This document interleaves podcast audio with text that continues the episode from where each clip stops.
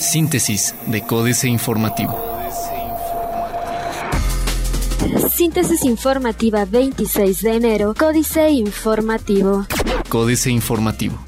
Dependiendo del trabajo, los queretanos ganan entre 250 y 421 pesos diarios. En promedio, los queretanos ganan 250 pesos al día, que en un mes de 30 días suponen un ingreso de 7.500 pesos, explicó Alberto Torres, director del Servicio Nacional de Empleo en Querétaro, en el marco de la cuarta jornada de empleo del municipio de Querétaro, que celebró en la delegación Epigmene González y en la que se ofrecieron alrededor de 800 empleos con 33 empresas e instituciones diversas, con sueldos de entre 8.000 y 20 mil pesos, el titular del SNE aseguró que en Querétaro existe, en empleos de nivel operativo, una fuerte movilidad laboral provocada por la gran oferta de empleo que hay en la entidad, la cual se podría resolver ofreciendo mejores sueldos y condiciones laborales. Instalación de empresa Hirschvogel fortalecerá relación con Unión Europea, dice Pancho Domínguez. Con la instalación de la empresa alemana Hirschvogel Automotive Group en San Juan del Río, Querétaro, se fortalecen las relaciones comerciales y de amistad entre la Unión Europea y la entidad queretana, donde se encuentran instaladas 179 empresas alemanas, destacó Francisco Domínguez Servién, gobernador del estado de Querétaro, en el marco del arranque de la construcción de la primera planta de la empresa automotriz. Durante su discurso, el mandatario estatal subrayó que el sector automotriz en Querétaro genera 50.000 empleos directos diversificados en ramas de plástico, metal mecánica, maquinaria y fabricación de transporte y añadió que hasta octubre de 2016 la industria industria automotriz representó un valor de producción de 88 mil millones de pesos.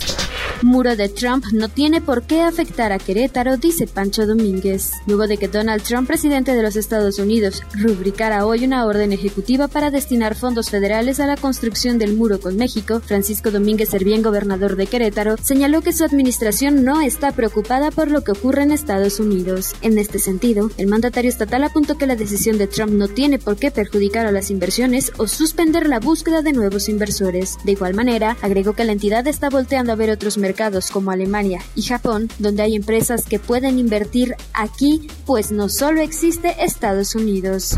Presidencia Municipal de San Juan del Río se mudará a instalaciones de Tecmilenio. Este mismo año, la Presidencia Municipal de San Juan del Río y otras dependencias de la demarcación se concentrarán en las antiguas instalaciones del Tecmilenio, ubicado en la zona poniente del municipio. Francisco Domínguez Servién, gobernador del estado de Querétaro, anunció que este edificio de 20.000 metros cuadrados se será la nueva sede de la presidencia municipal donde se concentrarán otras dependencias gubernamentales como la Secretaría General.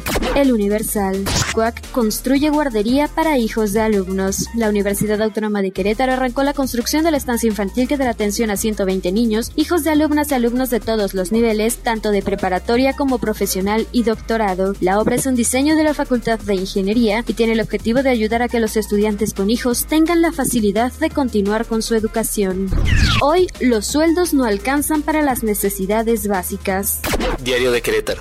Para la UAC, casi 25 millones de pesos del municipio. Naranjas, los primeros en pedir registro de partido en el Instituto Electoral del Estado de Querétaro. Convergencia es la primera asociación política en presentar su solicitud de registro ante el Instituto Electoral del Estado de Querétaro, organismo que tendrá 60 días hábiles para responder si acepta su constitución como partido político estatal, indicó el consejero presidente del Instituto Electoral del Estado de Querétaro, Gerardo Romero Altamirano. Pancho trabaja en diversificar inversión. Desconoce rectoría al líder de Supaguac. El Consejo Universitario no reconoce al Comité Ejecutivo del Supaguac que Gobierno del Estado sí, por lo que estaremos trabajando con la máxima autoridad de los sindicatos que son las asambleas, precisó el rector de la Universidad Autónoma de Querétaro, Gilberto Herrera Ruiz, al respecto de la segunda audiencia de conciliación previo al emplazamiento a huelga interpuesto por Saúl García Guerrero para el 1 de marzo. Explicó que el pasado mes de noviembre el Consejo Universitario determinó no reconocer al comité liderado por García Guerrero, por lo que la negociación la han estado desarrollando con las asambleas de profesores, con quienes ya comenzaron un acercamiento. El corregidor.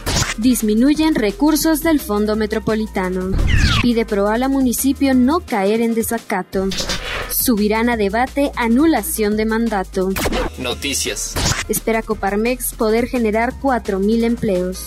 Promover productos de la entidad, sugiere Canaco. Según las cifras del INEGI, en los últimos 18 años no se había presentado un incremento de la inflación como la que se presentó en la primera quincena del año de 1.51% como consecuencia del incremento en la paridad de peso dólar y del gasolinazo, lamentó el presidente de la Canaco, José de la Garza Pedraza. Dijo que el incremento a los precios del consumidor final impacta directamente en el poder adquisitivo de la población, lo que a su vez repercute en una baja en el consumo y en una afectación al sector comercial.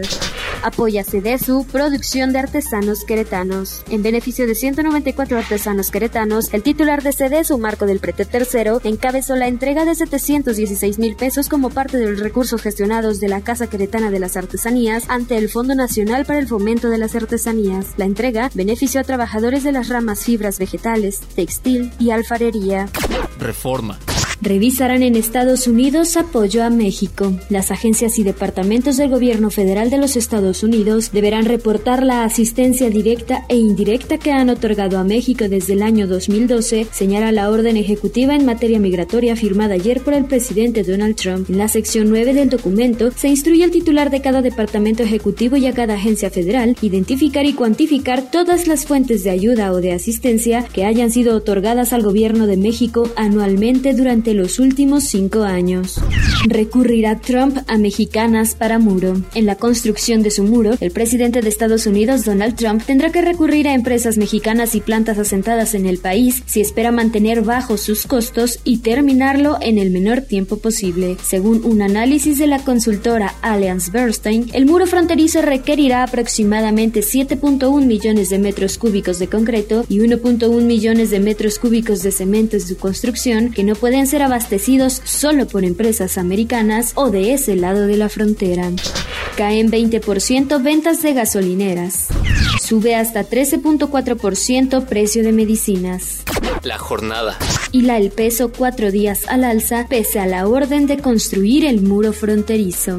Dejan mexicanos a Estados Unidos 20 mil millones de dólares al año por turismo crisis elevará demanda de microcréditos. Los préstamos a personas que se encuentran en la base de la pirámide del ingreso, sector que tradicionalmente no es atendido por la banca comercial, tendrán mayor demanda en la medida en que las dificultades económicas del país se comiencen a reflejar en el poder de compra de la población. Considero este miércoles la segunda mayor empresa de microfinanzas del país. La gente sigue necesitando servicios de un carpintero, de un peluquero, hacer su compra en el mercado, dijo Jorge Kleinberg, director general de la microfinanciera Te Creemos. Cuando hay escasez de recursos, hay una mayor demanda de microcréditos, añadió.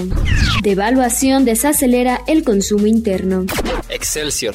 Gasolinazo arruinó pronósticos para 2017 y falta Trump. El gasolinazo ha arruinado los pronósticos de inflación para este año. Además, vendrán más revisiones al alza, dado que todos los analistas se quedaron cortos respecto al pronóstico de inflación para la primera quincena de enero. Algunos ya se ajustaron, como Santander, que ayer revisaba su estimación de 4.8 a 5%, o Banorte Ixe, que puso su nuevo número en 5.7%.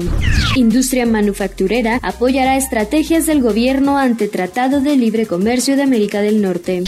El gas LP ha subido hasta 39%. En lo que va del año, los precios del gas LP se han incrementado hasta 39% en algunas ciudades del país, donde se han registrado máximos de hasta 20.2 pesos por kilogramo para los usuarios finales. De acuerdo con el registro de costos máximos que los distribuidores están obligados a reportar a la Comisión Reguladora de Energía, los estados más afectados son Baja California Sur y Quintana Roo, Sonora, Jalisco, Michoacán, entre otros. Senado gasta 13.4 millones de pesos para dar Wi-Fi gratuito. Internacional. Sepa qué ofrece la economía china en mundo incierto. América Economía. China ofrece un ancla de estabilidad y crecimiento en un mundo incierto con su apoyo a las reformas, la apertura y el libre comercio, escribió el primer ministro chino Li Keqiang en un artículo publicado el jueves en Bloomberg Business Week. China está abriendo nuevos sectores de su economía a la inversión y mejorando el acceso a muchos otros, al mismo tiempo que garantiza que todas las empresas en China sean tratadas con igualdad, escribió Lee. Wall Street llega a máximo histórico. Rebasa el Dow Jones 20.000 puntos por primera vez en 130 años de historia. Jornada. Por primera vez en sus más de 130 años de historia, el índice Dow Jones Industrial de Nueva York superó la marca de los 20.000 puntos. Con ello, el principal índice bursátil estadounidense continuó la clara tendencia alcista tras la victoria de Donald Trump. Durante el día llegó a alcanzar 20.082 puntos y finalmente cerró con un aumento de 0.78% en 20.068.51 unidades. Los otros índices también marcaron El compuesto tecnológico Nasdaq subió 0.99% a 5.656.34 puntos y el índice ampliado Standard Poor's 500 avanzó 0.81% a 2.298.46 unidades. Estados Unidos tiene un mayor déficit con asiáticos. Otros medios.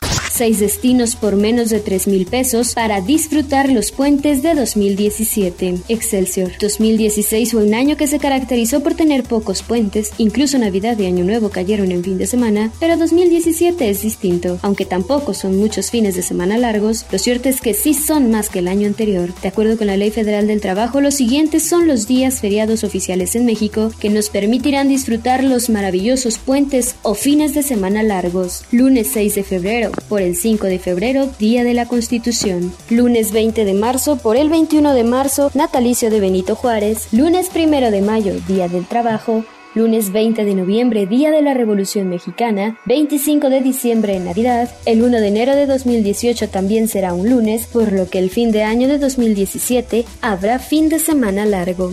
La transformación digital y la nube impulsan las ganancias de SAP. Nuevos modelos de cámara Sony a la conquista de fotógrafos profesionales. Excelsior. México es uno de los países más importantes para Sony en el mercado de la fotografía, por lo que ahora quiere conquistar a los profesionales con nuevos modelos y un nuevo servicio de soporte. Queremos expandir el mercado de fotografía profesional en México con cámaras más rápidas, aseguró el presidente de Sony México, Takeshi Uekawa. En conferencia, indicó que la empresa se ha dedicado al mercado de la fotografía por más de 40 años, logrando hacer varias innovaciones en materia de enfoque, lentes y velocidad de captura. Financieras. Dinero, Super Trump y el 2018, Enrique Galván Ochoa. A pesar de los muchos problemas que tiene en Estados Unidos, la oposición de la mitad de sus conciudadanos y en el mundo, sus fricciones con China por Taiwán, Super Trump le ha dedicado a México buena parte de su primera semana en la Casa Blanca. Con una obsesión casi patológica, le ha tirado golpes desde todos los ángulos que se le ha ocurrido. Tratado de libre comercio para América del Norte, industria automotriz, aranceles, inversiones, empleo, narcotráfico y el muro. México S.A. Trump devasta Carlos Fernández Vega. Con el boato que ameritaba la ocasión, semanas antes el aprendiz de canciller anunció que asistiría junto con Ildefonso Guajardo, a reuniones de alto nivel con integrantes de la nueva administración de Estados Unidos los próximos días 25 y 26 de enero en la ciudad de Washington, con el objetivo, según dijo, de comentar el estado actual y futuro de la relación bilateral en todos sus aspectos, destacando seguridad, migración y comercio. Además, que el 31 del mismo mes el inquilino de Los Pinos visitará a Donald Trump. Capitanes. Jorge Morfín Stupen, al capitán de la Cámara de Comercio México-Canadá, le toca dar la cara ante la posibilidad de una fractura del Tratado de Libre Comercio. En el país hay más de mil empresas canadienses al amparo del tratado. También lleva la oficina mexicana de Destination Canadá para incentivar el turismo. Políticas. Astillero. Claro que Peña debe ir con Trump. Julio Hernández López. Primer acto. En horas vespertinas, funcionarios de Los Pinos hacían saber a algunos medios y agencias internacionales de noticias que Enrique Peña Nieto estaría considerando la posibilidad de cancelar su viaje a Washington, donde Donald Trump lo esperará el próximo martes 31. Segundo acto. Después de las 8 de la noche corrió la versión de que Peña Nieto daría otro mensaje nacional para confirmar que estará en la Casa Blanca conforme a la cita que le dieron. ¿Cómo se llama la obra a la que falta faltan tantos actos, hago fintas, pero cumplo.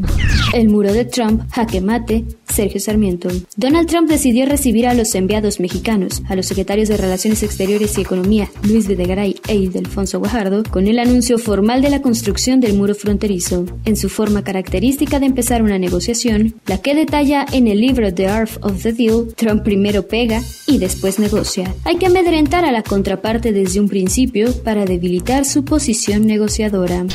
Please, no vaya, Guadalupe Loaesa. Estimado señor presidente, le mando estas líneas para suplicarle que por favor no vaya el 31 de enero al encuentro con el enemigo número uno de nuestro país, Donald Trump. No hay diario nacional o extranjero que no mencione lo debilitada que está la imagen presidencial. No fue casual que el vocero de Trump se refiriera a usted como primer ministro ante la opinión pública y los medios. La última evaluación que hizo mi periódico sobre su desempeño lo ubicó con un 86% de desaprobación.